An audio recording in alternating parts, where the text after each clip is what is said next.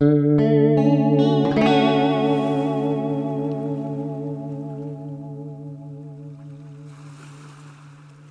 c'est Ellie, j'espère que tu vas bien. Aujourd'hui, petit podcast pour te parler d'un état que je trouve hyper intéressant puisque c'est un état souvent relié à la créativité.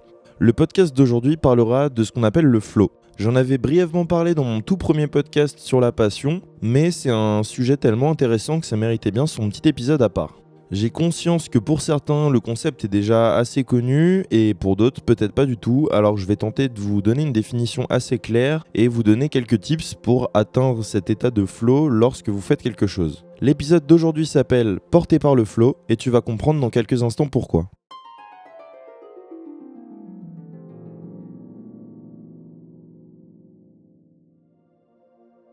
Bon alors, le flow, qu'est-ce que c'est? Le milieu où on entend souvent ce terme, c'est dans le rap, puisque le flow caractérise le débit de parole et les intonations d'un rappeur. Ici, on va pas parler de rap, bien que je pourrais faire quelques épisodes dessus, un de ces quatre, puisque ça reste quand même un sujet intéressant. Mais ici, on va parler du flow sous sa forme euh, plus psychologique. Le flow a été conceptualisé par les travaux d'un psychologue hongrois qui a énormément de consonnes dans son nom de famille, donc je vais pas me tenter de le prononcer.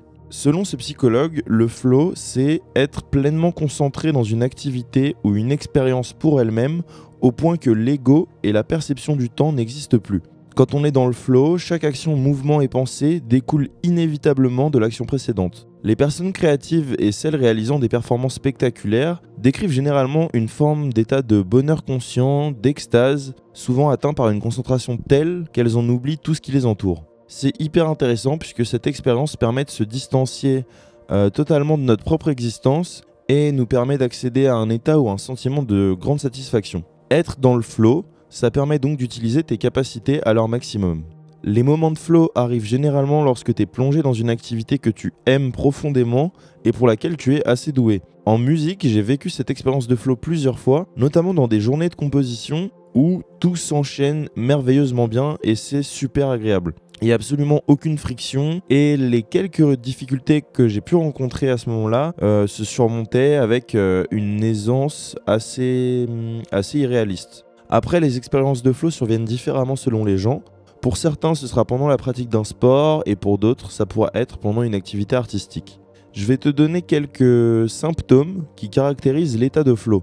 L'état de flow pourrait être défini par une forte concentration et une attention ciblée, un sentiment de sérénité ou de bonheur qui est lié notamment à la perte de conscience de soi, puisqu'on est tellement concentré sur ce qu'on fait. Le flow peut également être caractérisé par l'intemporalité, puisqu'on a une sensation de, distorsion du temps un peu. On est tellement concentré dans le présent que euh, qu'on en perd la notion du temps qui passe, en fait, tout simplement. Il faut absolument garder à l'esprit que cet état de flow peut être atteint uniquement si on a un attrait pour l'activité en question. Tu l'auras compris, le flow, c'est faire quelque chose en perdant conscience de soi tellement on est investi dans l'activité en question. Mais alors du coup, comment ça se fait qu'il y a des jours où on arrive à atteindre le flow et des jours où on pourrait l'attendre toute la journée? C'est quand même assez difficile à expliquer, mais on sait quand même aujourd'hui, avec différentes expériences, différentes personnes qui ont écrit des, des ouvrages là-dessus, qu'il y a plusieurs constantes pour atteindre cet état de flow plus rapidement. La première paraît évidente, mais je vais quand même la rappeler il s'agit de faire une seule chose à la fois. Le seul moyen d'atteindre le flow, c'est d'être pleinement concentré et quand on met notre cerveau en mode multitâche, il peut malheureusement pas avoir le même degré de concentration que s'il ne faisait qu'une seule chose. Donc être pleinement concentré sur l'activité en question, c'est primordial pour atteindre le flow.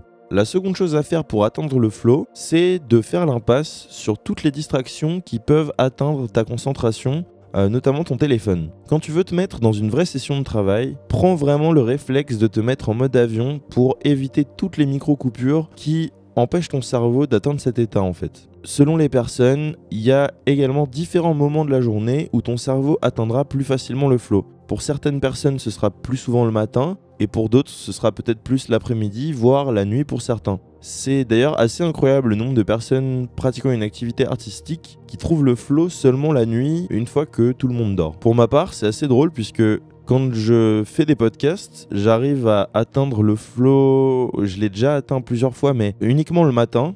Et quand je fais de la musique, c'est plutôt l'après-midi ou le soir. Donc généralement, c'est quand même assez chouette d'organiser mes journées où je fais souvent des podcasts le matin ou de la lecture où j'essaie de un peu me cultiver pour avoir des trucs cool à dire dans les podcasts en fait. Et l'après-midi, je fais du coup de la musique et il y a des fois où j'arrive à l'atteindre quand même assez facilement et c'est quand même super agréable comme sensation. Donc j'espère sincèrement que chacun pourra vivre cette expérience du flow au moins une fois dans sa vie.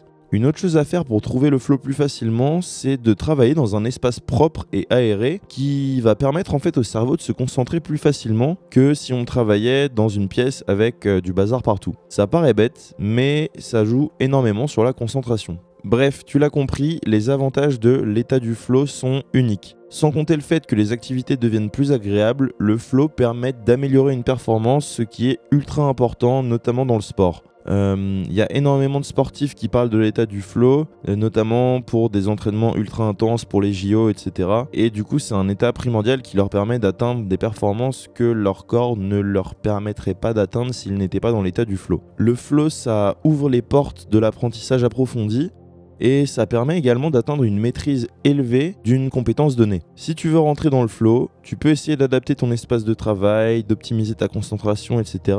Mais pour rentrer dans le flow sans trop de difficultés, les deux choses primordiales qu'il faut réunir, c'est pratiquer une activité qui requiert tes compétences et surtout une activité qui te plaît énormément. Tant que ces deux choses sont réunies, normalement tu pourras euh, rentrer dans le flow sans trop de difficultés. Voilà, j'espère que cet épisode sur le flow t'aura plu. Je vais conclure tout ça avec une citation de l'abbé Pierre qui disait Il ne faut pas attendre d'être parfait pour commencer quelque chose de bien. Je te dis à dimanche pour le prochain épisode.